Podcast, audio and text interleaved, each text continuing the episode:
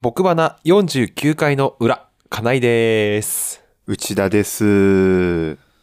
よろしくお願いします。はい、よろしくお願いします。さあ、今回ね、ちょっとね、はい。あの、皆さんにちょっとね、聞いてみたいことがあります。はいはい。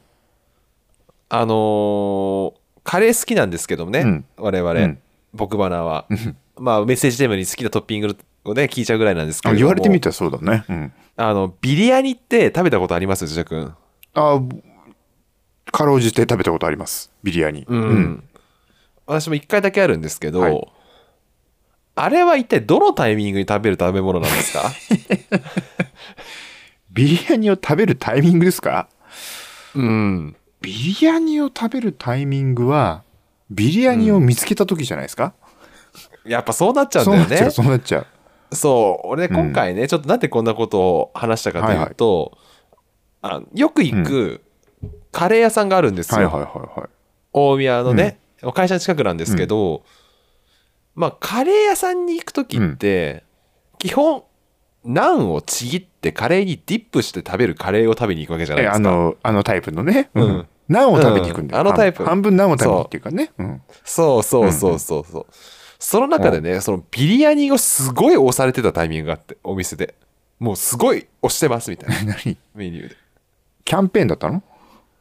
うん、あーなんだかわかんないんだけどさ、こう書き方としてメニューのね。おうおうおうおうまあ、そん、そんだけ押す、そんだけ押すんだったら、まあ食ってみるかと思って、はいはいはい食べたんだけれども、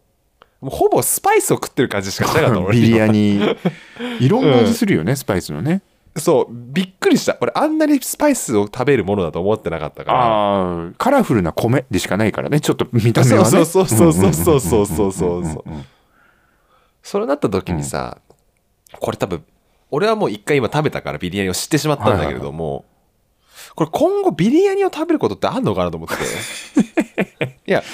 美味しくないと言ってるわけじゃないおうおうおんうだけれどもさ、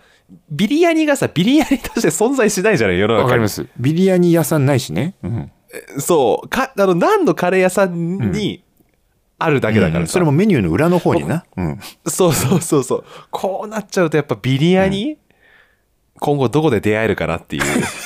ビリヤニとの再会ですか。あその、金井君、リッピントッツの代わりに ビリヤニにしてくれませんか30代一児の父親サラリーマンがお送りするおよそ30分間のポッドキャスト番組それが「僕花」です毎回表ダッグアウト裏ブルペンの順番に配信しています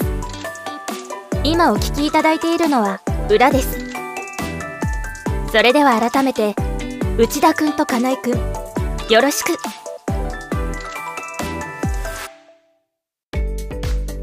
僕花のツイッターをフォローしていただいていますかほとんど配信に関するツイートしかしておりませんがそれでもフォローしていただけると嬉しいですアットマーク僕花でぜひ検索してください僕と話の漢字のロゴが目印です今お聞きの底のあなた鍋にしか使わないなんてもったいないですよ意外とサラダでも美味しく食べられます冬の万能かさ増し野菜物価高騰の強い味方一玉買おうぜ白菜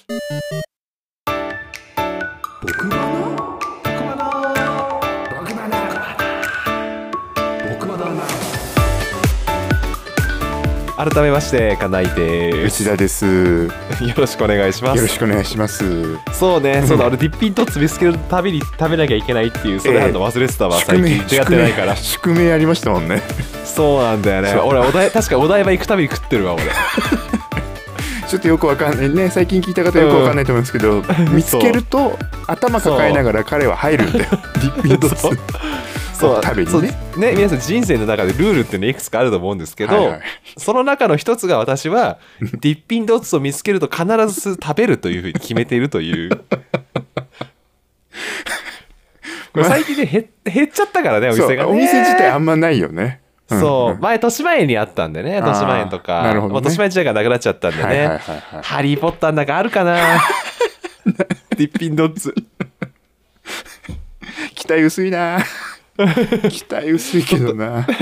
うんそうだからね生活圏の中でね、あのあそこぐらいしかないんだよ最近はもうほんとお台場の中のうん東京ジョイポリスあ、あるんだ。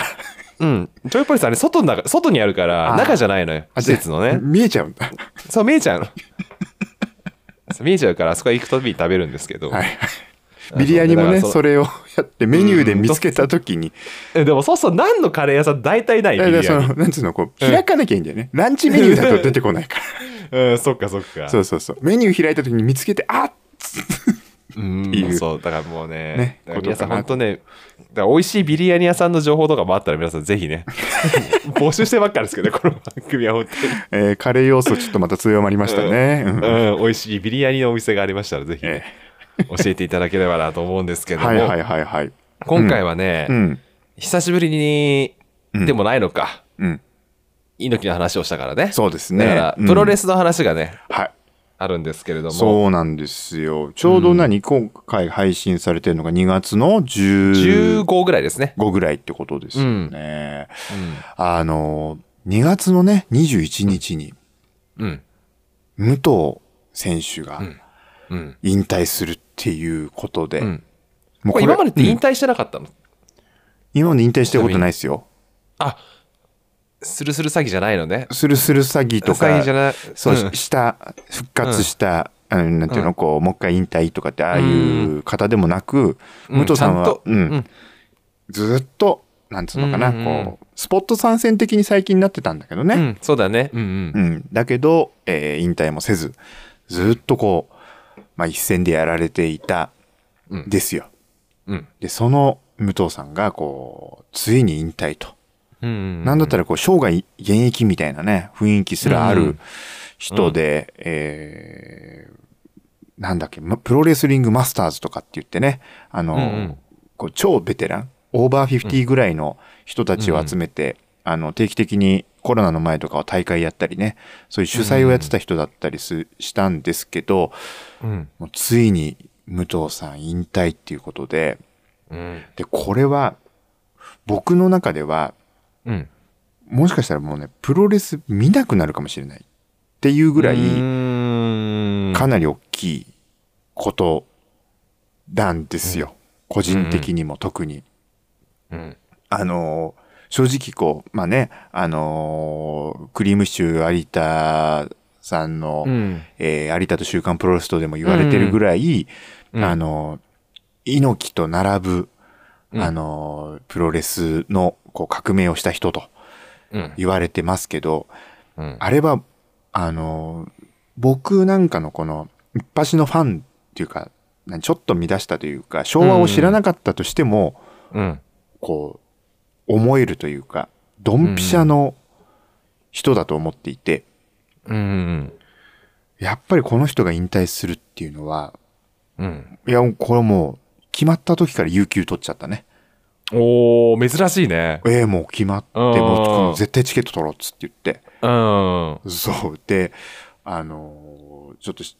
プロレス好きな知り合いが近くにいるんで、そ、その人と二人で行くんですけど、うんどうですかこの、金井君的にこう、新日本プロレスを見てるうん身として、こう、武藤敬司の引退っていうのは、こう、そう。だから俺、俺も本当にさ、もう、平成も後半、もう終わり、令和とかそれぐらいの時代だからさ、はいはいはいさ、武藤敬司という音がよ正直よくわからないんだよね。なるほどね。うん。うんうん内藤哲也がその人を死として仰いでいたってことぐらいしか、正直言うと。あー憧れとしてね、ずっとね、いたとい。そううそうそうそう。人だよあねと、うん本当あと昔の映像が本当にイケメンっていうね。え本当だよね。あのう人んセクシー、セクシーなんとかって言われてたよね、あの人。うん。あの今のビジュアルからは考えられないぐらいのイケメンっていううんう。うんうんう。うんんうんうん。本当そう。あのね、TOKIO 山口達也に似てるぐらいのね、感じうんうん昔言われてた時もあったけど、うん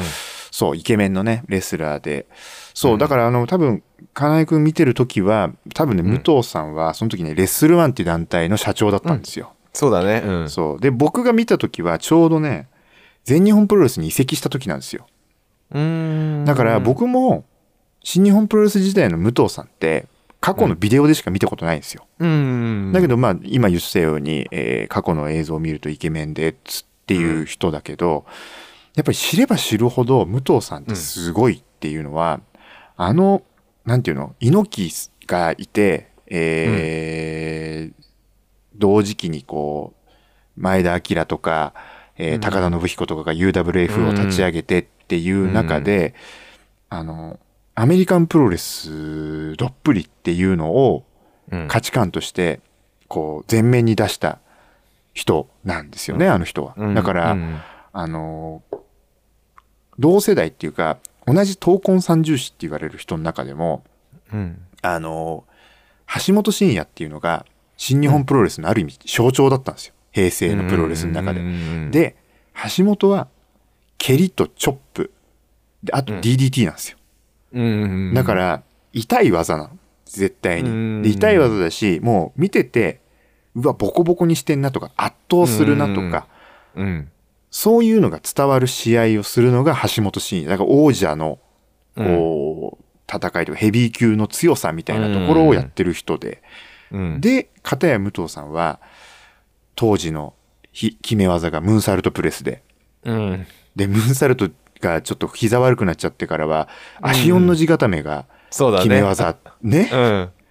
ていうのが新日時代なわけですよ。うんで新日辞める1年前の全日本プロレスの大会で初めて「シャイニング・ウィザード」を出すのねだから新日の時代にはほぼなかったっていうところで、で足4の字と、えームーンサルトが決め技って言った時にやっぱ思うのは、あんだけこう何ぶん殴って、 あの頭から叩き落としてっていうこう価値観がこう蔓延してる中でこう、うんで前田明とかあの高田信彦の UWF とかリングスとかが蹴って殴ってっていう痛みの伝わるというかうんこう、総合格闘技もない中で、本当の強さとはみたいな価値観の中うで、ん華麗さっていうので、価値観を切り開こうとしてたのが武藤さんで、うんで、同時代全日本プロレスは、あの、頭から落としまくってたんだよね。ん四天王プロレスって言っうんてう。んで、同じ天才って言われた三沢は、まあ、うんボコボコに殴るわけよ。エルボー。うんあの試合をしてる人と、だから全然違う価値観なのに、だけど、こう、時代を代表する二人の選手って並び称されて、うんで、スタイルが全然違うっていう、でこれ、このあのスタイルを貫き通したっていうところがやっぱ武藤さんすごくて、うんで、現に総合格闘技が世の中流行った後は、プロレスは正直全部武藤さんナイズされたと思ってんだよね。うんそっち側の価値観が、やっぱりプロレスでしょっていう、うんこの、やっぱり棚橋宏が新日本プロレスを引っ張っていって、うっんていう、やっぱり中心人物になっていくっていうのは、やっぱり武藤敬司の系譜で、やっぱりうん今のプロレスの、この、原型をやっぱり武藤さんが作ったって、やっぱり思うんだよね。うんで、こう、決め技一個一個が、あのームーンサルトとかさ、足4の字とかさ、シャイニングウィザードを武藤さんが決め技にする理由とかっていうのがやっぱりこうんう、なん、なんていうの、こう、あの人ならではっていうのがあって、うんそれってどっかで聞いたことありますあれを決め技にする理由っていやー聞いた俺聞いたことないなそれはあの人は、それうん理由としては、あのーうんどんな会場でも再現できるからなんですよ。どんな相手とでもああなるほどなるほどうん例えば自分よりでかすぎるとか、うん体が重い相手でも絶対かけられるのよ、あの技。うん確かに確かにで、あれを見れば満足っていう、あの、うんうん武藤さんが言うには、水戸黄門の印籠なのよ、あれは。だから、あーシャイニングウィザードを出しとけば、うんラブポーズして、シャイニングウィザード出すと、このもんどころは目に入らぬかっていう、水戸、 あのそう。印籠が出るのと同じっていうので、あの技を決め技にしてて、 うんだからそこら辺の、その自分が足が悪くなってとか、そういう風になったとしても、うんそうんの、何を決め技にすれば、どんな場所でもできるのかとか、うんなんかそういうこの、体が悪くなったとしても、うんお客さんにこう見て満足をしてもらうというか、納得してもらう決め技みたいなものを、やっぱり追求してたのが武藤さんだなと、うんずっと思ってて、で、僕は新日から全日に移った後、全日をずっと見てた、武藤さんを追い続けてて、うんどちらかというとその時ちょうど総合寄りに新日がなってたっていうのがあって、うんで、紆余曲折あって、まあ、あの、放満経営をしてとかっていう、すごくまあ嫌な言い方とかもありつつ、うんまあそういう側面もありつつ、最後、まあ、ノアンに移籍し、一選手として、うんなんかこの、なんつうの、最後の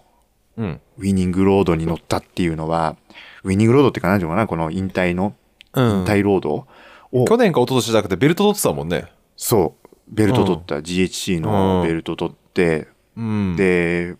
まあその後ノアに移籍してってき決まってね、うんうんで、ノアでやってて、なんかあれもなんかすごく武藤さんらしいっていうか、うんだって、あの、長州さんも天竜さんも、うん上州力は力プロっていう自分の個人事務所みたいな形になったし、天竜さんも天竜プロジェクトってなって、うんそれの一興行として最後引退試合やってんだけど、うん武藤さんの場合はノアに入ってるから資本がでかいところに入ってるじゃない。だからうん引退ロードがシリーズ化できるっていうのもああやっぱりそこはすごい強みだったと思うし、そこにどこと組むっていうのが新日本プロレスだとやっぱ居場所は作れない。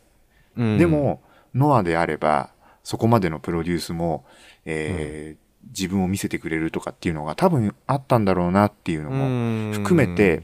なんか最後まで武藤さん貫いてるなと。だから何を最後見せてくれんのかっていう、もうなんかね、入場の時に俺泣いてると思ってんだよね。 武藤さん入場した時に。っていうね、ことで、多分次回の、あの、僕花の収録が、武藤刑事引退の後、そうだねうんですよね多分2月の末にうんうんやるので、そこでちょっと最後、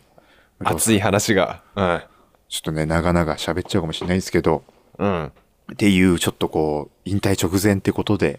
うん話をさせていただきましたまだねあれあれはあるのかな配信とかはあるのかなペーパービューでやるらしいねああじゃあねもし気になってる方多分配信この裏の配信の翌週のはずなので試合がそうですねうん、うんもねし気になった方ねぜひねほんとそうで金井君さっきさ、内藤哲也が、あの武藤さんのフォロワーだったっていうその、うんね内藤哲也が最後の武藤刑事の幕を下ろしにかかるっていう、うんこれもねかなりドラマチックにななってるなっていう気がするし、うん本当受けに。がうまい選手ですからね内藤哲也うは、ん、やっぱは、ねだから派手な試合をねうんそう、だから両方多分そうだ、両方うまいからね、武藤さんも、そうだねそうそうそう、そこがあるから、うん、なかなかちょっとすげえ気になるうんんですよね。うんっうん、ていう、こう、生活情報でした。 どこが生活情報なんだあ違いましたさあさあということでね、はいちょっとまた次回もね、ぜひ50回のどっかできっとねお話しすると思うんで、はいぜひそちらもね楽しみにということで、はいえっ、とね今回ねえっ、と一個ちょっと新しいコーナーを作ってみましたコーナーコーナーですか、うんおはい焚き火を囲んでゆっくりお酒をたしなみ寒さに包まれながらさっさと寝てしまう日の出よりも前にテントから抜け出し朝焼けを眺めながら規則正しい生活を味わってみる朝食はホットサンドと入れたてのコーヒーでゆっくり過ごしても午後には自宅に帰れてしまうそんなキャンプの魅力を内田君に伝えたい木花的キャンプ推進コーナー内田にキャンプを進めたいさあということでね、はいはい内田にキャンプを進めたいという ねそういったコーナーをねちょっと今回から立ち上げさせていただきましたあ本当ですかありがとうございます。うんうんっていうのもね、はいあのなんでねちょっとこんなコーナーを作ったかというとあのーちょうどね収録でいうと先週になるんですけど、うんうんえーとデイキャンプ行ってきたんですようんおー息子とはい妻と、はいはいはまあ息子としては初めてですねい初めてのキャンプ。うんほうまあ泊まりじゃなくてもキャンプだと私はいいと思ってるので、はいはいはい。そんな中でねやっぱりねこれはねあのー小さなうん子供を育てる父親うんとしてねこれだけやっぱねおすすめできるなと改めてねあ、本当思ったので、うんうんうん。それでね、ちょっとね、やってみたんですけどね。これね、岸君もこう、うん頼んでもいないけど、うん。うん。ちょうど気になってた時でした。うん。ありがたい、本当うん。というわけで、いきます。はい。今回のテーマはこちらピクニック感覚でデイキャンプを楽しもうっていうね、こう、ちょっとエコーをちょっと聞かせてみたんですけ すどごもいね。。すごいね、うんなんかこう、うん本当生活情報番組ですね、これね。ということでね、はいあのーキャンプも私とで妻だけでしたら、うんもうゴリゴリのキャンプをするので、おうあのーゴリゴリのキャンンプって何ですか、その。プもう要はもう過酷な状況だろうがキャンプをするんですけ ど、ね、バック一番ひどかったのはやっぱり11月の末に、うんえー、とバックパックでバスに乗ってキャンプしに行ったのが一番うわ、すごいね。強烈でしたけどえ一人で行ったんですか妻とね2人であー二人で二人でバックパックなるほど一個っていうねなるほどんんんん子供がね、生まれる前ね。えるんんんそう生まれる前だったので、はいはいとはいつもねやっぱちっちゃい子いるとねなかなかそれが難しいので、そうでしょうね。うんやっぱねピクニックの延長ぐらいのやっぱこうデイキャンプをねちょっと楽しんでもらっていく情報をうん。ちょっとずつちょっと差し込んでいこうかなというふうにね、うんうんうん思ってるんですけうど、ん。はいはい。これは後ろやっぱキャンプっていうと、うん。なんつうんだろうなうーん結構大変だなって感じがすると思うのよそれは大変お出かけする絶、対うんんする上でもね、うん。でもねこれからのやっぱ時期でねうんおすすめしたいのは、うんいざ意外とうん。デイキャンプできるとこ近くにありますよっていうのを教えたいんですねやっぱりねほう近くには。ほう。あなのでやっぱねこうまず内田君を例えばじゃあ誘おうと思った時に、はいどこがデビュー戦としてふさわしいかなっていうのをちょっと調べてみたんですよ。ありがとうございます。うん、ありましたよ内田君いいところ。どこですか白岡場と運動公園。近っ 俺あの皆さんは近ってツッコミないと思います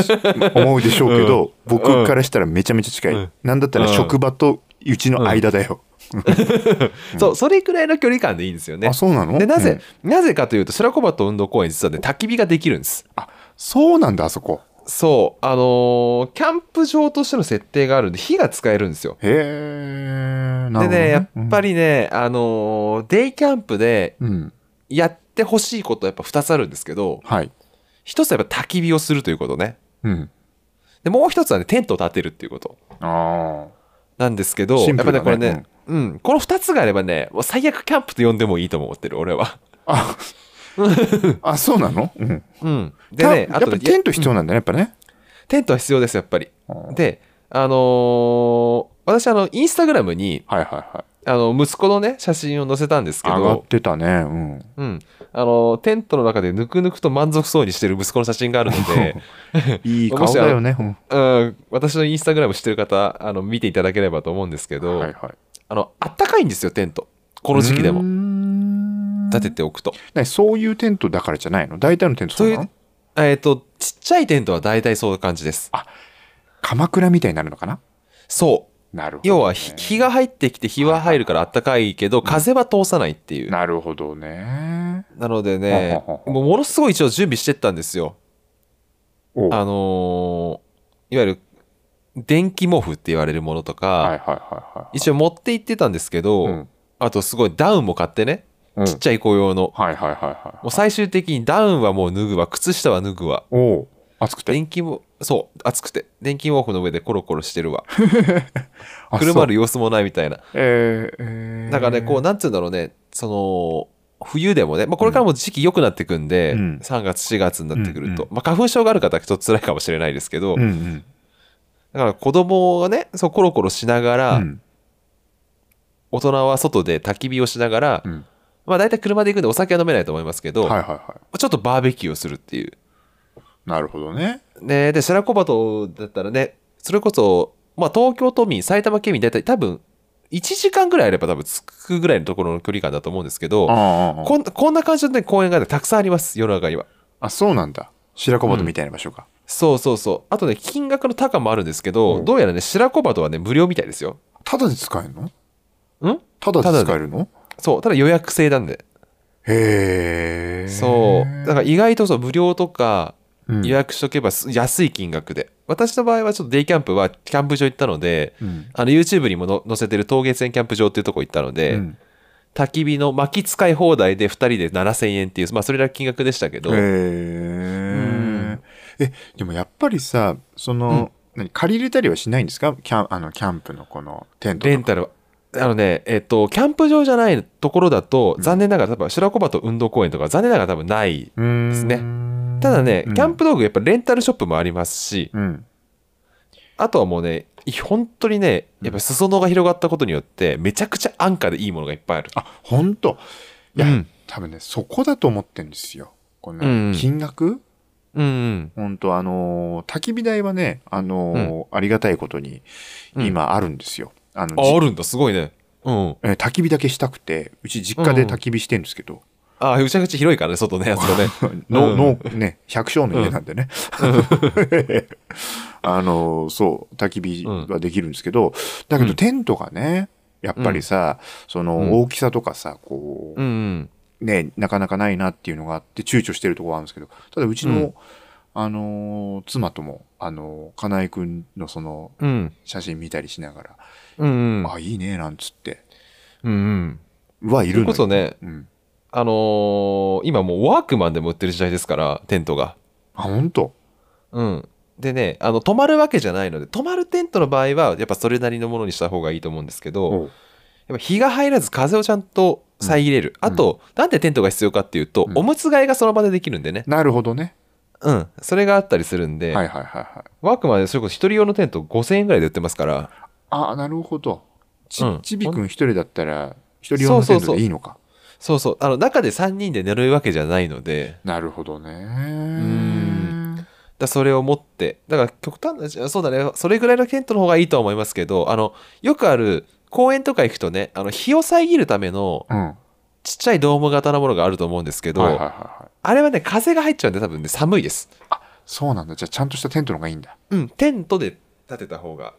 へえ。いいので、もうほんとそれと持って焚き火持って肉焼いて、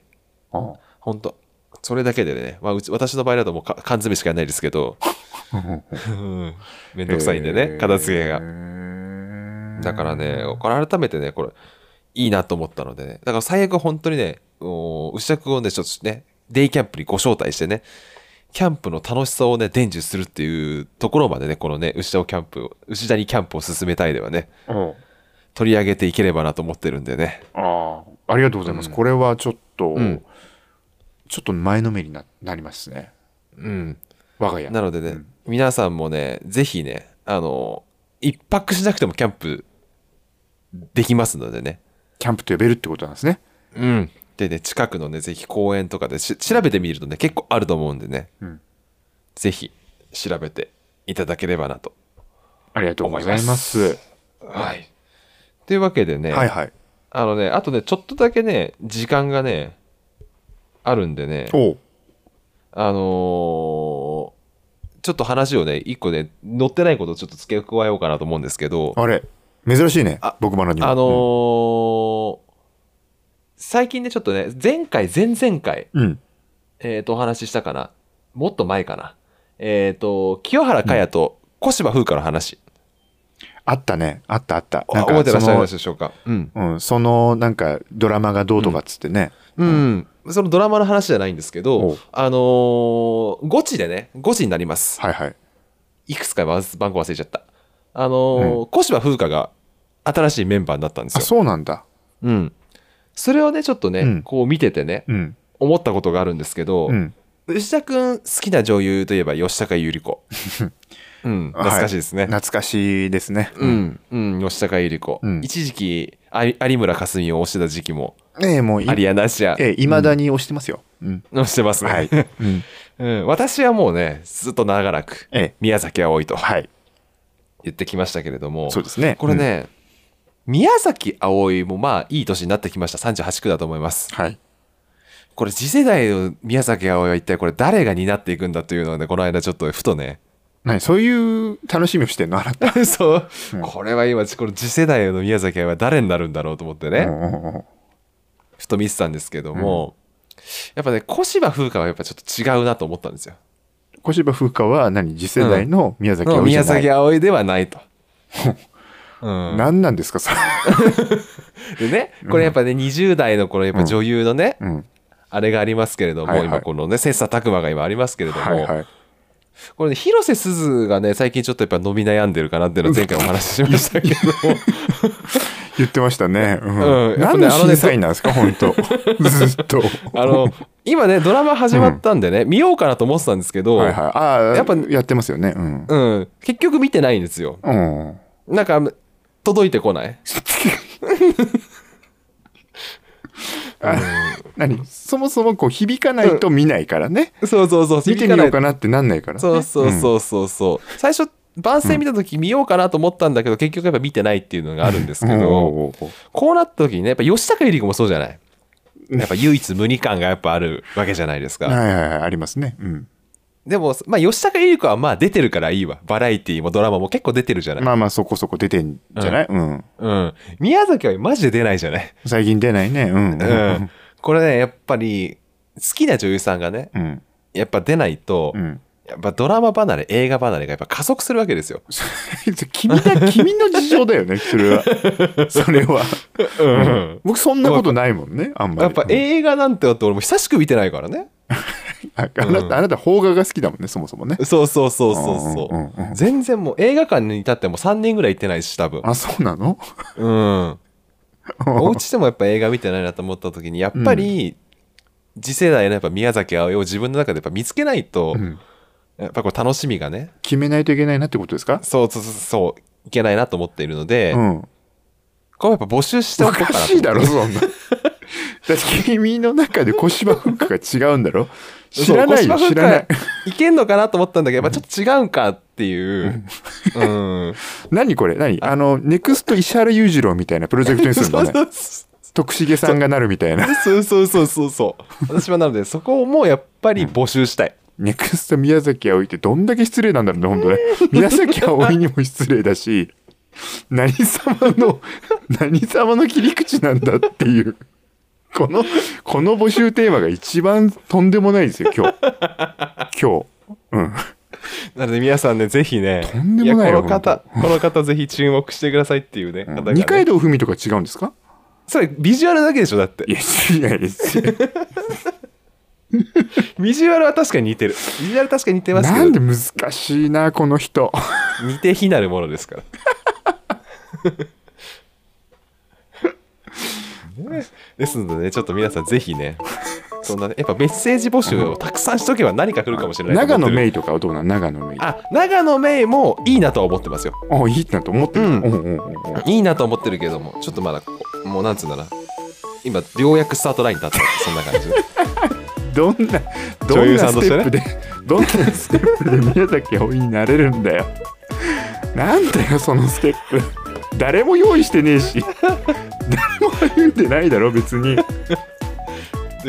ことなんで、ぜひ皆さんね。すごいですよ、これ、これちゃんと50回がねね。ちゃんとこれが、あこの人に確かにネクスト宮崎は置いてないとこれ論文書けるよ本 当どうしてこの人は宮崎葵のステップを歩んだんだってこれ論文になるよね、本当日芸で論文書けるよ本当学び直せますよ、なんでね。来年、次回から50回になってくるんでね。ええやっぱ50回から100回に向けてのやっぱこのテーマとしてね。結構長いスパンやるつもりな のこれそうそういやもう12週で済ませようとはそういうふうには思ってないんで。長いよ結構うん5050ってだってうん。年に12回しか進まないんだよ このだしだだから4、5年にかかるプロジェクトだと思っていただいて。すごいな宮崎よりもねうん。アラフォーになりますよそしたらアラフォーっていうかもうもうあ40のもう代40代ですね。 40代になりますよそれすうん。うんごいですねうん。なんで皆さんちょっとぜひね、ヒントをください、皆さん私に。